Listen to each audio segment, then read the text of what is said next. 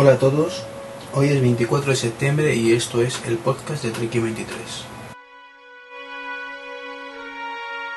Mi nombre es Iván y este es el podcast número 3.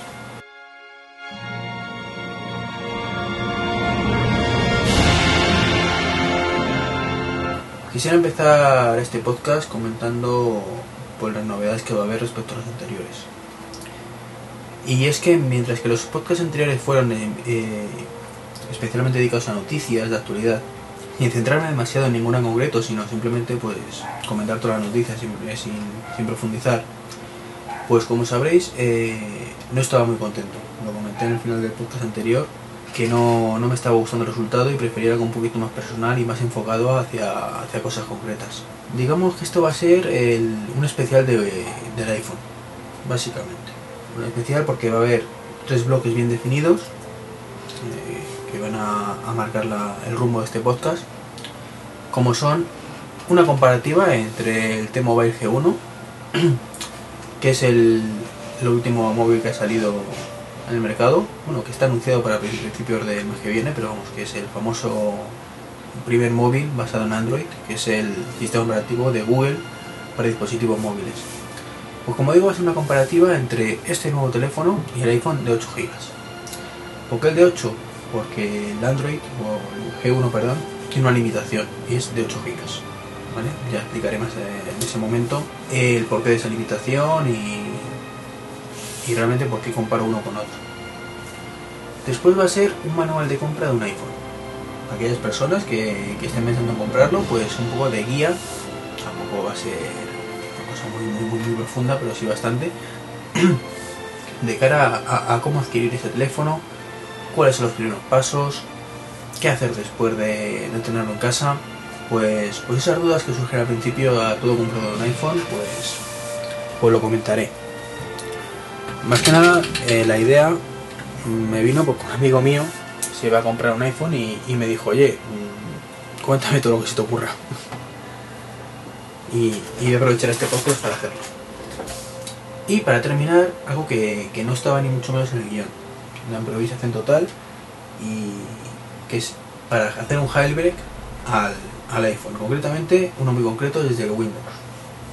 y un iPhone de 2G. El de 3G prácticamente igual, lo comentaré también. Y, y, vamos a empezar. Pero antes quisiera comentar un, una cosita. Y es que el pasado domingo participé como colaborador de, de Sajid en el podcast de Todo Porque Empecé. No quisiera dejar pasar la oportunidad de, darle mi más sincero agradecimiento a, a Sajid por, permitirme esta colaboración muy divertida, que es muy enriquecedora como, como persona que ahora desde hace poco hace podcast. Eh, Sajid, para que no le conozca, que supongo que seréis todos los que sí le conocéis, perdón, es uno de los podcasters más reconocidos en este país. Y, y eso, pues si queréis escucharlo, es el podcast número 5 de, de Todo Poco PC. Lo de en iTunes, en iTunes, perdón, y, y ahí lo tenéis. Bueno, y sin más dilación, pues para no aburriros, que, que, este podcast está hecho pensado en que dure poco, pues, pues de comienzo al primer tema, que es la comparativa entre el T-Mobile G1 y el iPhone 8G. Bueno, 8G, 3G de 8 GB. El... No se sabe todavía mucho de, este nuevo teléfono, ¿de acuerdo? Simplemente se ha hecho una presentación, se, hay un vídeo por ahí, pero, pero todavía no se conocen todos los detalles. La comparativa va a ser prácticamente la misma que podéis encontrar en el blog. Sabéis que el, blog es treki23.wordpress.com, por si queréis verlo, pero vamos, que, que la voy a comentar yo aquí. Ampliando algún detallito más que ha surgido desde, desde que la hice, pero que, que, la hice ayer a última hora, no ha variado mucho. Eh, voy a empezar por las dimensiones. Las dimensiones del T1, del G1, perdón, de T-Mobile, vaya digo que tengo de nombres, son 117 de alto comparados con 115,5 del iPhone. El iPhone es un poquito más pequeño. Hablamos de, poca diferencia, evidentemente, cuanto más pequeño un teléfono, mejor.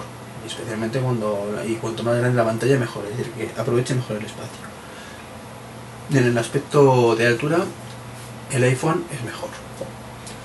El ancho pasa lo contrario. T-Mobile 55,7, iPhone 62,1. No es enorme la diferencia, pero sí es notable. Sabéis que el iPhone 3G además incluso más ancho a pesar de llevar la misma pantalla que el modelo anterior. En este aspecto, mejor el G1. Y el grosor, que es casi más importante que el otro, según en cómo, lo veamos, 17 milímetros con uno, el G1, por 12,3 del iPhone. Creo que aquí es la mayor diferencia. El motivo, principalmente, que el, que el G1 traía un teclado deslizante, físicamente un QWERTY. El iPhone sabéis que no, que es teclado virtual. Y con esas medidas, el G1 pesa 158 gramos y el iPhone 3G 133. Si miramos el global de los tres, de las dimensiones y el peso, creo que en ese aspecto gana claramente el iPhone. Un móvil, cuanto más ligero, mejor cuanto mejor aproveche su espacio, mejor. Y aunque parezca que no, 20 gramos se notan en el bolsillo. Procesador. No sé exactamente qué procesador lleva el iPhone, creo que es exactamente el mismo que el, que el G1, que es un procesador Quantum MSM7201A a 528 MHz. Como digo, son en teoría iguales, así que no hay ninguno que sobresalga. Sistema operativo. Diría que es la mayor diferencia de todos. Como normal. G1 lleva el Android, versión 1.0, que como sabéis es, está desarrollado por Google y en teoría es código abierto. digo en teoría porque no está muy claro. en teoría es libre y abierto, pero en la práctica no se permite modificar. Bueno, no está, digamos que está un poco en terreno pantanoso eso, hay una nube alrededor que no está muy claro cómo, cómo va a ir ese tema. Y enfrente tenemos al archiconocido macOS Mobile macOS 10 Mobile del iPhone. No se ha visto mucho el Android todavía, mm, de todas formas luego lo comentaré un poco algunas pruebas que, se han visto, pero no son ni mucho menos fiables ni, tampoco está la venta el dispositivo para hacer, una, para hacer una valoración objetiva. Memoria. El, el G1 es prácticamente una PDA. Lleva 192 MB de RAM y 256 de ROM por contra del iPhone, que sabéis que lleva una memoria flash de 8 o 16 GB. Insisto, esta comparativa es con el de 8, ¿de acuerdo? Pero está el 16. No hay esa opción para, para el mobile G1. Por contra, el G1 tiene una ventaja, es que lleva un lector de tarjetas, ¿de acuerdo? En el cual se puede meter micro SD y micro HC. Con una limitación de hasta 8 GB. ¿De acuerdo? O sea que en la situación óptima tendremos la misma capacidad que la situación mínima, que es el caso del, iPhone 3G de 8 GB. En esto tiene una ventajita el, el G1, y es que puedes llevar dos tarjetas de 8 o 3 o 4 en el bolsillo y meter la que te interese. Es un poco coñazo, pero bueno, existe la opción. Por contra el iPhone no tiene lector de tarjetas, que es una cosa que estaría bien que la llevara. Luego, las redes que, redes que tiene, pues GSM, GPRS, Edge, MTS, HDSPA, las mismas los dos. Aquí no hay mucha diferencia. Y luego llevamos un punto peliagudo. Peliagudo porque aunque parece que no, hay mucha diferencia en la pantalla táctil. Lo primero, el G1 tiene una pantalla táctil normal. ¿De acuerdo? iPhone 3G, pantalla multitáctil, que sabéis que es el único dispositivo del mercado que la lleva que no se aprovecha todo lo que se debería aprovechar en muchas situaciones, más que para ampliar y reducir fotos y dos cosas más, pero es una ventaja importantísima, que ya se le sacará provecho con el tiempo. Tamaño de la pantalla, 3,2 pulgadas para el Mobile G1, iPhone 3G 3,5. Son 0,3 pulgadas que no son muchísimas, pero sí se nota. El resto es igual misma resolución y mismos colores. El brillo de la pantalla del iPhone, sabéis que es muy brillante, bastante alto el, brillo y se ve muy bien la pantalla. El G1 no lo sé, no puedo comparar ese aspecto porque no, no lo sé. Cámara de fotos. Aquí gana el G1. Tiene 3,1 megapíxeles frente a los dos del, del iPhone. Y en ambos casos sin grabación de vídeo. Lo cual es un poco chocante porque sabéis que el iPhone 3G y el iPhone original también, recibe muchísimas críticas, pero, muchísimas, por la, porque no graba vídeo. Bueno, pues el G1 tampoco graba vídeo y no parece que la gente se queje tanto, de momento. Veremos si llegará como Google que es mejor que Apple, se levanta los mismos revuelos que en su momento con el iPhone. El caso es que ninguno a priori graba vídeo. Eso sí, la cámara es de un megapíxel más, en el caso del G1, aunque en los móviles y en general en tu cualquier cámara no suele que mirar los megapíxeles. Que la gente se obsesiona. Se obsesiona demasiado. Piensa que si tiene más, más, 5 megapíxeles o, 10, mejor que si tiene uno. Pues hombre, en teoría sí. Pero hay que en entran en juegos más factores Hay que mirar qué óptica lleva, qué tal es el objetivo, ¿vale? O sea, no solo el tamaño, que puede ser un tamaño enorme, como el caso de 5 megapíxeles, y que se vea como el culo en la foto. Y una más pequeñita, de 2-3 megapíxeles, que se vea muchísimo más nítida. O sea, no, no solo es mirar la cantidad, sino la calidad. Formatos de audio compatibles. Pues el, el G1 tiene AAC, AAC Plus, AMR, NB, MIDI, MP3, WMA y WM. La verdad, WM y AMR NB no tengo ni pajotera qué son. ¿Vale? El AAC Plus no sé si se referirá a la AAC protegido, que es el que lleva el iPhone 3G, que permite AAC, AAC protegido, MP3, MP3 de bitrate variable, eh, Apple Lossless, que no sé muy bien cuál es, AIF, que tampoco sé cuáles son, y. Digamos que aquí yo lo creo que es empate. Tampoco vamos a poner uno por encima del otro porque prácticamente están empatados. Eh, donde hay un pelín más de diferencia estamos hablando ya del vídeo. El G1 reproduce H264, 3GPP y MP. El 3GPP es el formato típico de los móviles. Calidad nefasta, pero bueno, lo reproduce. El iPhone por contra es H264, M4V, MP4 y MOP. Mm, yo creo que aquí graba, gana perdón, el iPhone. En cualquier caso está limitado por lo mismo que el QuickTime, que el QuickTime, no, perdón, el, iTunes. Teclado, lo he comentado antes. G1, deslizante, iPhone, virtual. ¿Ventajas del uno sobre el otro? Pues el deslizante es más cómodo para escribir. Desventaja, ocupa espacio que el iPhone no, no lo requiere cuestión de gustos. No voy a decir que es mejor o peor, porque es realmente cada uno que le guste más uno u otro. Y le compensa llevarlo o no llevarlo. Yo prefiero particularmente el teléfono porque pesa menos el teléfono y aguanta menos. Soporte de email. Ambos tienen soporte push, ¿de acuerdo? La ventaja es que el iPhone lleva soporte para el chain también. Que también es un tipo de tecnología push de Microsoft, pero salvo que mis informaciones sean incorrectas, que puede ser, el G1 no soporta Chain, solo push mail, que puede ser perfectamente el para Google solamente. Mientras que el iPhone no, lleva soporte más que para, para cualquier, bueno, perdón. El iPhone sí lleva soporte para cualquier push. Para Google creo que no, pero por que, creo que Google no ha abierto todavía eso para, el público en general. En el caso del iPhone tenemos el Mobile Me como alternativa. En este caso creo que ganaría el, iPhone 3G por llevar el soporte para Chain, que creo que el, que el G1 no lo lleva, pero vamos, tampoco es algo trascendental. Luego empatarían, empatarían perdón, en el caso del acelerómetro, que ambos llevan, el Wi-Fi, que dos llevan 812.11, 802.11 G y B, y ambos llevan Bluetooth 2.0 más EDR sin, importante, A2DP.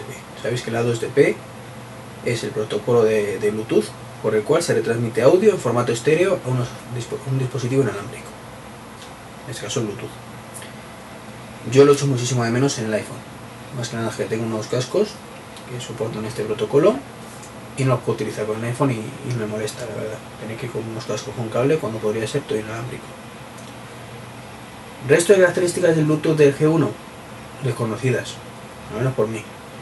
No sabemos si permitirá enviar o no fotos, vídeos, música, ¿vale? No lo especifica. Por tanto, sabéis que el Bluetooth, del iPhone es solo para manos libres. Mientras no diga lo contrario, el de G1 también. De nuevo pasa como el, vídeo. tan criticado para uno, veamos qué pasa con el otro. Conector. El G1 va con, con un mini USB. Al igual que la gran mayoría de, dispositivos hoy en día, especialmente de HTC, que al fin de cuentas es el fabricante del, G1. El iPhone lleva el conector iPod. ¿Vale? ¿Qué es mejor y qué es peor? En teoría es más versátil y compatible mini USB. En la práctica sabéis que hay un montón de dispositivos compatibles con el iPod y que en, en los MP3 es un estándar ¿vale? reconocido exacto muchísimos dispositivos te vienen con el conector para el iPod, para controlarlo desde la mini cadena, radio del coche, despertador, cualquier dispositivo que podéis imaginar lleva un conector para un iPhone, iPod, perdón. Mini USBs muy poquitos. Así que depende del uso que se vaya a dar. Si es simplemente como móvil, pues mejor el mini USB. Si es para como reproductor, el iPod. Ambos llevan también GPS. No sé si es AGPS en el caso del G1. El iPhone 3G sí lleva AGPS. Pero bueno, empatados ahí también. No vamos a, a poner pejoteros con esas cosas. La batería del, de ambos casos es de ion litio. En el caso del G1 es de 1150 y en el caso del 3G no lo sé. El iPhone no sé qué batería lleva. Pero bueno, lo podemos reducir por las horas de duración. Y es que la autonomía del, del G1 es de 406 minutos en espera, en conversación, perdón, y 319 horas en espera, frente a 600 minutos de conversación en el iPhone y 300 horas en espera. ¿Cuál es mejor? Pues hombre, si estás en espera, mejor que lleves un iPhone encima. Un G1, perdón, que me lío yo. Si estás en conversación, mejor un iPhone. Depende de la situación en cada momento. Y luego, sensor de proximidad. El iPhone sabéis que lleva un sensor de forma que cuando te lo arrimas a la cara para hablar se apaga la pantalla. Muy útil y evita pulsaciones que no queramos darle a la pantalla. El G1 no lo lleva. ¿De acuerdo? Y tampoco, como he dicho antes, es multitáctil. Y colores disponibles. El iPhone blanco y negro. Blanco solo 16 GB. Es decir, que para 8 negro. Aquí gana el, G1 que lo tenemos en blanco, negro y marrón. Y, el precio. Importante. G1, ¿vale? 80 y... no, 100, perdón, que me lío yo, ¿vale? Son 179. Estaba mirando mal. 179 euros el, el, G1 con dos años de contrato con T-Mobile. El iPhone de 8 GB, 199 euros es más barato el G1, pero no tienes, tienes que comprar aparte una tarjeta micro SD para poder igualar la capacidad del, iPhone. La tarjeta, más o menos, puede que cueste 35 euros o dólares. ¿Vale? Cambio uno a uno. Y ya es más caro. Si lo sumas es más caro. Luego aparte, lo que no está en la comparativa del blog son las conclusiones que han llevado respecto al software. El software es estéticamente más bonito el del iPhone, bajo mi punto de vista se mueven más suavemente. Eso se ha, comentado en muchísimos blogs. ¿De acuerdo? Tú ves cómo se comporta el, G1 y no se comporta mal, pero la naturalidad con la que se comporta el iPhone no le iguala. Y según las pruebas, es mucho más rápido el, Safari que el navegador que te por defecto el, el G1. Es decir, que en software parece que también lleva la delantera el, el, el iPhone. Perdón.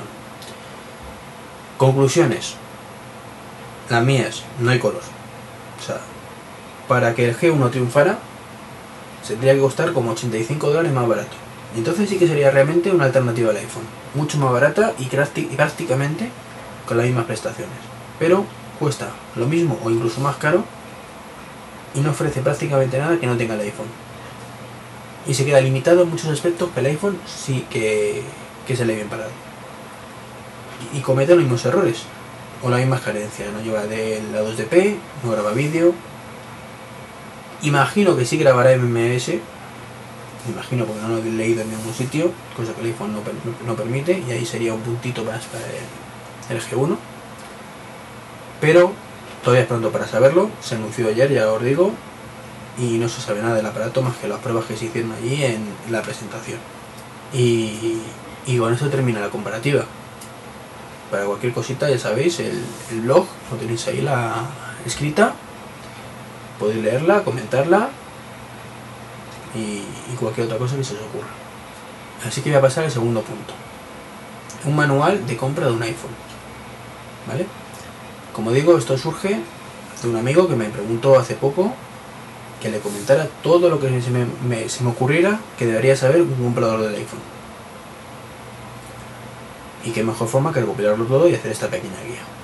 Ya se aprovecho y grabo un podcast que, que me ha gustado el tema, como podéis ver. Primero, formas de conseguirlo, ¿de acuerdo? Hoy en día ya no hay las limitaciones que había inicialmente y hay cuatro formas de conseguirlo. Es, te vas a una tienda telefónica y haces un contrato nuevo. La primera, la que siempre se ha podido hacer, y seguramente la favorita telefónica junto a cambio de operador, ¿de acuerdo? Segunda forma, pasar de tarjeta a contrato. ¿Vale? La gente que también ha sido siempre favorecida por Telefónica, y es tú tienes una tarjeta de prepago, solicitas el cambio de contrato, y también Telefónica más contenta que todas las que unas pestañuelas por hacerlo. Cambio de operador. Esta sí que es la favorita favorita porque además roba un cliente a, a la competencia.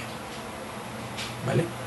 Lo que tenéis que tener en cuenta es que por, por cómo está la legislación, tenéis que estar mínimo tres meses con el operador.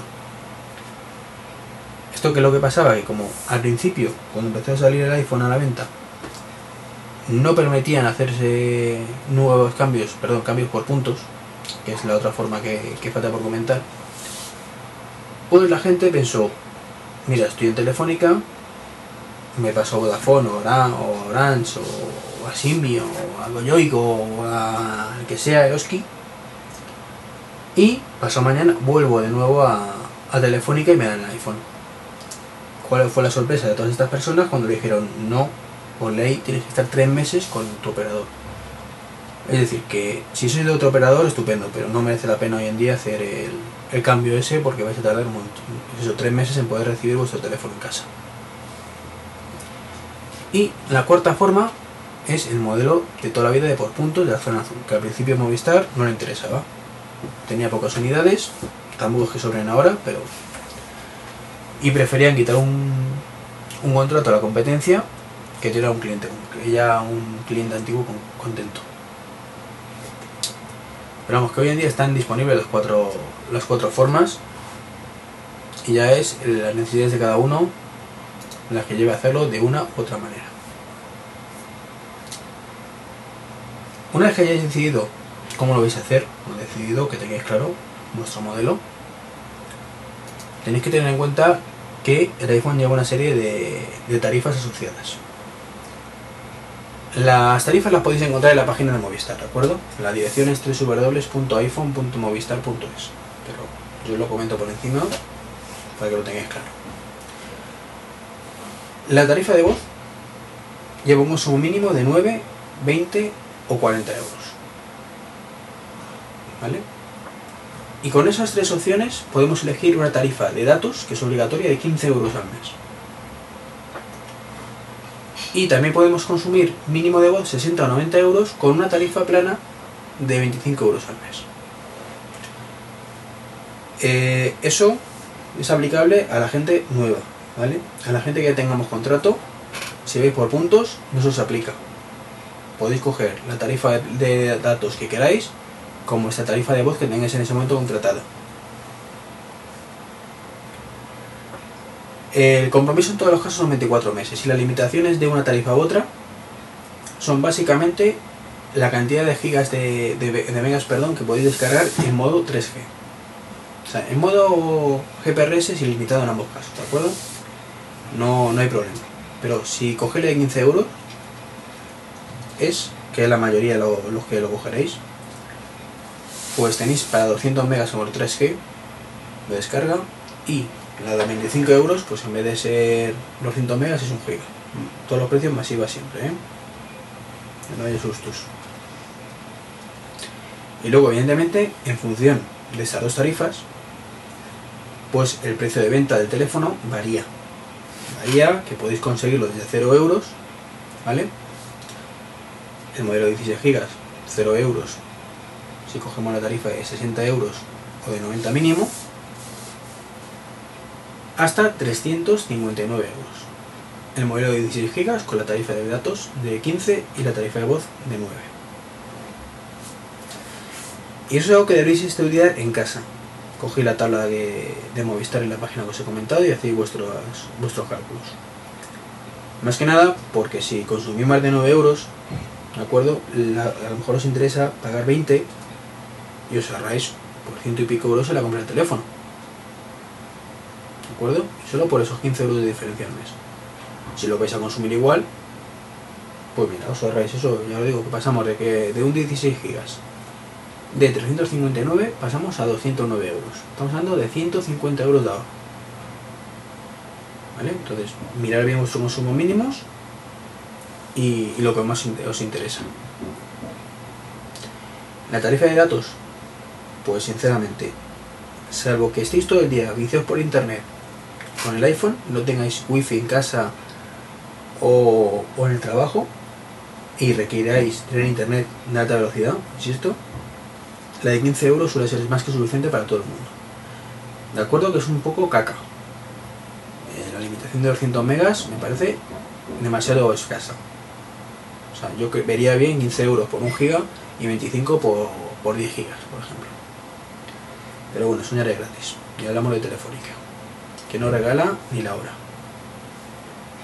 Y no estaría regalándonos nada realmente, pero bueno.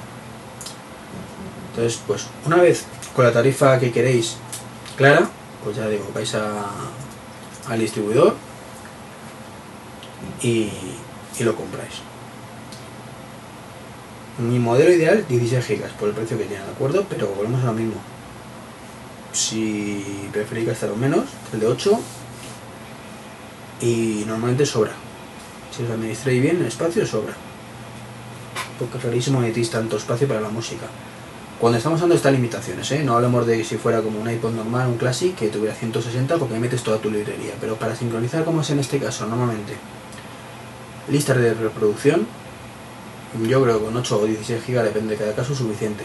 Yo tengo el 16, me sobran casi 6 GB todavía, y de lo que tengo ocupado, la mitad son fotos y tres cuartas partes del otro son podcasts. Para que os hagáis una idea, ¿de acuerdo? Mirar bien vuestras necesidades y lo que queréis comprar. Para mí es ideal el 16 porque me permite tener todo eso, me sobra espacio y al menos se queda obsoleto en menos tiempo, evidentemente. El de 8 cuando salga el de 32, cuando sea, pues o desaparecerá o bajará más de precio, evidentemente, igual que el de 16 y pasará como a los originales de 4, que, que quedarán pues eso para, para el olvido. Un pequeño paréntesis. 32 gigas se rumorea que va a salir dentro de poco. Yo no me lo creo.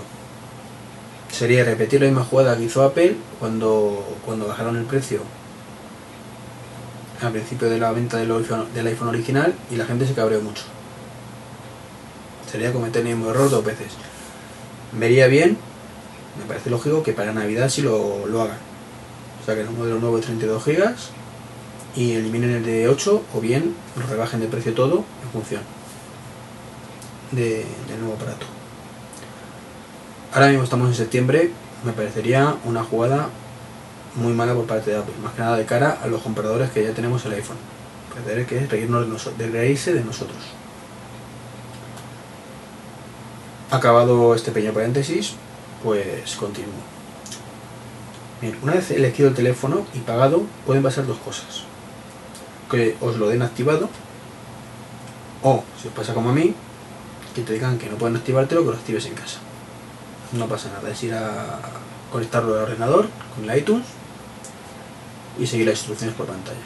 No tiene la mínima complicación y es sencillísimo ¿de acuerdo? si lo viene bien activado ya pues perfecto. Eh, una vez activado ya podéis trabajar con él de forma normal si tenéis contratado Mobile Me, metid los datos y en la propia tienda recibiréis todos vuestros contactos y vuestros calendarios. ¿De acuerdo? Entonces, lo tenéis ya perfectamente listo para trabajar sin ni siquiera haber llegado a casa y conectarlo al ordenador. Pero vamos, que lo normal suele ser contratar el Mobile Me después. ¿De acuerdo? Ahora os contaré lo que es el Mobile Me, no obstante. Pero, pero voy avanzando un poquito. Y llegamos a casa, ¿vale? A todos los efectos es un iPod más, ¿de acuerdo? Lo conectas el iTunes y se trabaja igual que los iPods. Sincronizar la lista de reproducción que quieras, las fotos que quieras, contactos y calendarios si quieres hacerlo a través del iTunes, porque no tengas Mobile Me, y las aplicaciones, que es igual que el vídeo, ¿de acuerdo? Puedes sincronizar todas las habita eh, habitaciones, iba a decir ya, como estoy, todas las aplicaciones o las que tú quieras. Marcas con un aspa las que quieras tener y ya está. Suponiendo que las tengas ya descargadas. Si no, das a obtener más aplicaciones y te vas a la App Store y te las descargas o las compras. ¿Qué significa eso? Que tenéis que tener una cuenta ya en iTunes creada, ¿vale? Para el App Store. O sea, para, el iTunes, en la tienda de, de Apple, Apple Store, perdón. Y para eso necesitáis una tarjeta de crédito.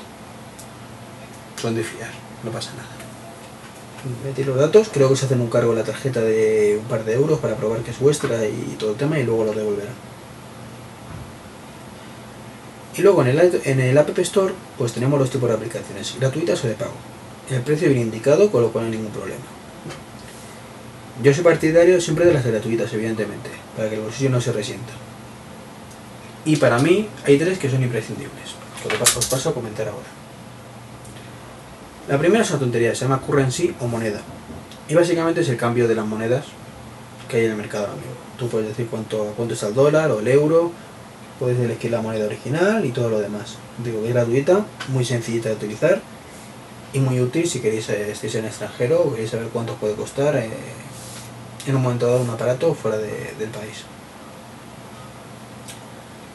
Shazam es una maravilla realmente, o sea, es una cosa un poco chorra que no vais a utilizar casi, pero es muy divertido utilizarlo, sobre todo para vacilar a los amigos y consiste en una aplicación que tú pones cualquier, prácticamente trocito de cualquier canción, principalmente inglesas o, americanas, y él con esos 15-20 segundos es capaz de decir exactamente qué canción es, en qué álbum está, y daros la carátula y el enlace a iTunes por si queréis comprarlo.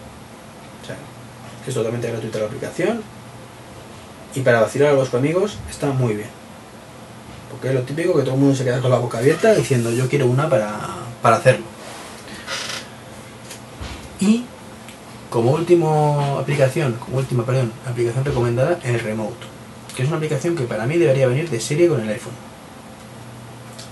Y básicamente es un control remoto para el iTunes del ordenador o del Apple TV si lo tenéis.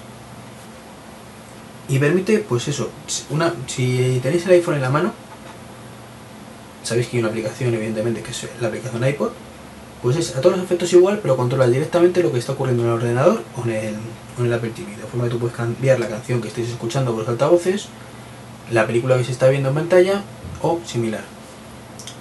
Incluso la última actualización que salió hace poco tiene listas genios. Como digo, es gratuita y es muy recomendable, aunque solo sea por curiosidad. Mm, ojo, ojo que me acabo de dar cuenta que no he comentado una cosa. La versión actual del iPhone, del firmware en este caso, tanto del iPhone como del iPod, es la 2.1. En teoría debería veniros de fábrica ya con esa versión instalada. Si no, actualizarlo primero. Antes de hacer cualquier otra cosa, actualizar. ¿De acuerdo? Se baja la versión nueva y la ponéis. Porque eh, corrige muchísimos fallos. Para ver las ventajas y demás, os remito a los podcasts 1 y 2. Y poco más que contar que este tema, este tema. Cualquier duda, pues podéis poneros en contacto conmigo o, como veáis. Ya, ya digo que, creo que con esas pequeñas nociones básicas es bastante como para dar los primeros pasitos con el iPhone con, con bastante seguridad. Ah, no, espera, espera, que, que se me ha ido la pinta, que se me pasaba un tema muy importante y que ya lo dejaba de lado. Los tonos. El iPhone, a diferencia de otros muchos móviles, no tiene politonos ni, cosas así. Tampoco permite poner directamente una canción que tengamos en MP3 como tono, como puede ocurrir con, la, con las PDAs, por ejemplo, o ya digo, cualquier móvil que hoy en día de reproducción MP3 suele ser capaz de utilizar uno como tono. Esto al principio fue muy criticado por, hacia Apple por no permitir lo, de poner los tonos como, como MP3. Y Apple la alternativa que dio fue cobrar directamente tonos a través de iTunes. Tú comprabas una canción y te daba la opción de, en el futuro, de convertirla a tono pagando otros 0,99 dólares. Evidentemente era un robo a mano armada y, casi nadie lo, hacía. Luego varió un poco su, su, filosofía y dejaba comprar directamente el tono. Es decir, no tenía que comprar la canción si no recuerdo mal. Y solo pagar 0,99. Pero sigue siendo, pues eso, una, una cosa un poquito mala de cara al usuario. Porque comprar prácticamente una canción para 30 segundos que te permiten de tono, 40 como máximo, es un robo. Pero como siempre, existen alternativas. O sea, tanto por parte de Apple como, como externas. Y en el caso de Apple, los afortunados que tengamos un Mac, podemos directamente crearlo con el GarageBand. ¿De acuerdo? Podemos crear un, tono y además hacerlo de una manera muy, muy sencilla. O sea, simplemente seleccionando una canción, pues un máximo de 40 segundos y pulsando en compartir, enviar como tono. Y esto nos genera un tono y nos lo manda directamente a iTunes y nos lo deja en la sección de tonos exactamente igual que hubiera ocurrido si lo hubiéramos comprado directamente de iTunes. Eh, de todas formas, si queréis mirarlo bien en profundidad, tenéis un, screencast muy bueno de, Flavio Ginsburg de Empuro los que estéis suscritos a este podcast, eh, pues solo tenéis que, buscar un, screencast que es crear tonos desde GarageBand. Así que no, voy a comentar mucho más de este tema. Y luego tenemos iToner. iToner es una aplicación para Mac, ¿vale? Creo que es gratuita y permite seleccionar MP3 y gestionar automáticamente los 40 segundos para un tono. Y luego hay otra alternativa, en este caso para, Windows, que se llama concretamente, que lo, estoy viendo, no acuerdo el nombre bien, eh, iRinger, ¿de acuerdo? Eh, iRinger es gratuito y lo mismo que iToner, permite seleccionar una canción, importarla, seleccionar el tramo que queremos como tono, exportarlo y listo. Y, y luego, pues también comentaros que para los baguetes, como puede ser yo en este caso, hay una página web http audiko.net barra rington ¿de acuerdo? Y que en ella tenemos mogollón de, de rington tanto para MP3 normales como para iPhone ya creados. Como el sonido de R2D2, el un Ferrari, la, el silbito de Kill Bill, el Matrix y la respiración de Darth Vader. Ya os digo que hay muchísima variedad y, es solo cuestión de ir allí y buscarlo y descargarlo porque son gratuitos y añadírselo directamente al iTunes como tono. Y la forma en que luego metemos los tonos en el, en el iPod, en el iPhone en este caso, es pues igual que, el resto de cosas. Solapita tonos dentro del propio dispositivo y seleccionamos lo que eh, queremos volcar. Y luego desde la propia configuración del teléfono pues se cambia. Y con esto ahora sí pues ya, ya terminamos la parte de, de la compra y primeros pasos con el iPhone.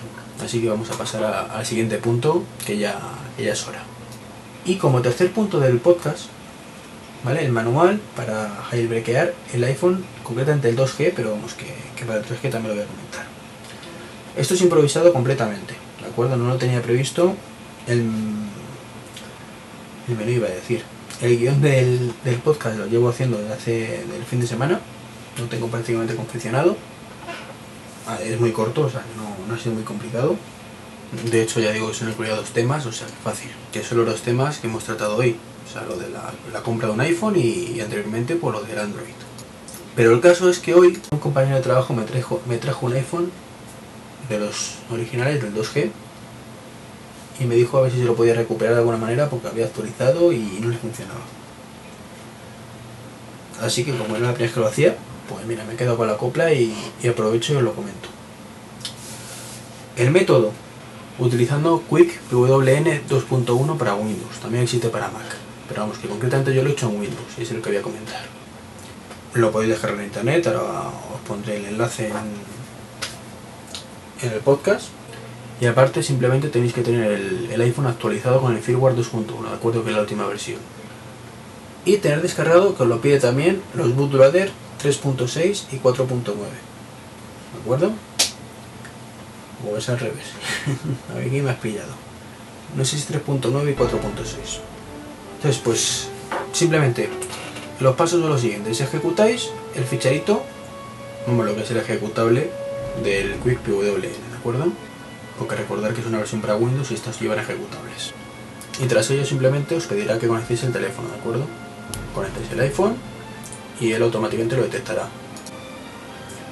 Y os dirá que seleccionéis, según está conectado y lo detecta, una imagen del firmware, pues restaurarlo para la 2.1. Seleccionáis la que viene por defecto descargada, que, que vale perfectamente. Con el iTunes 8 estoy hablando, ¿eh? En todo momento iTunes 8, que es el que es compatible con el software 2.1. Una vez seleccionado, eh, nos pide, me acuerdo, que le digamos dónde están las rutas para, para los bootloaders que os he dicho antes. Seleccionamos las dos rutas y a continuación pues nos dice qué es lo que queremos instalar. Se Cydia, el installer, si queremos reemplazar los archivos de, de arranque, los logos, y esta es la diferencia. En el caso del iPhone normal, nos permite también liberarlo. ¿De acuerdo? En el 3G y en el iPod Touch, no. Solo nos aparecen las opciones para reemplazar los logos, e instalar el Cydia y el installer. Y luego está el siguiente, básicamente. Nos vienen unas instrucciones, ¿de acuerdo? Dice que dejes el, el iPhone en modo de restauración, que sabéis que eso es pues dejando pulsado el botón home y, y el de dormir, el de arriba. Eh, a continuación, 3 segundos el botón home. A continuación, pulsar por 10 segundos más o menos el botón de power y el home a la vez, sin haber soltado el home anteriormente. Y soltar el, el botón de power durante 30 segundos sin soltar el home. A continuación empieza a hacer el jailbreak, se reinicia y te instala el bootloader otra vez, tarda como, el proceso dura como 15-20 minutos, ¿de acuerdo? Se hace un poco tedioso la parte ya de instalación del bootloader y la del bloqueo y demás, pero no lleva ninguna complicación más. O sea, muy sencillito todo, muy intuitivo, siguiente, siguiente, siguiente. Lo único, pues como está en inglés, pues lo de mantener pulso de los botones es un poco rollo porque además hay que hacerlo un poco de carrerilla. Te viene y te va cambiando eso, pues rápidamente dice, ahora pulsa esto, ahora pulsa lo otro. Pues hay que estar un poquito pendientes. Y cuando se hace el último reseteo, pues ya aparece con su operador que tenga la tarjeta, que no evidentemente, no tiene por qué ser, bueno, si es del 2G, pues evidentemente no va a ser ni mucho menos Movistar el, el obligatorio, sino AT&T, o sea que os aparecerá ya Movistar o Orange o la que tengáis. Y os aparecerá instalado Cydia si lo habéis seleccionado y el installer. Y luego pues ya el manejo normal con estas aplicaciones. Ya comenté el podcast anterior que es algo, en estos casos, que no queda así, o sí o sí, si quieres utilizar el iPhone, no le veo sentido hacer el jailbreak porque no hay aplicaciones que lo justifiquen prácticamente.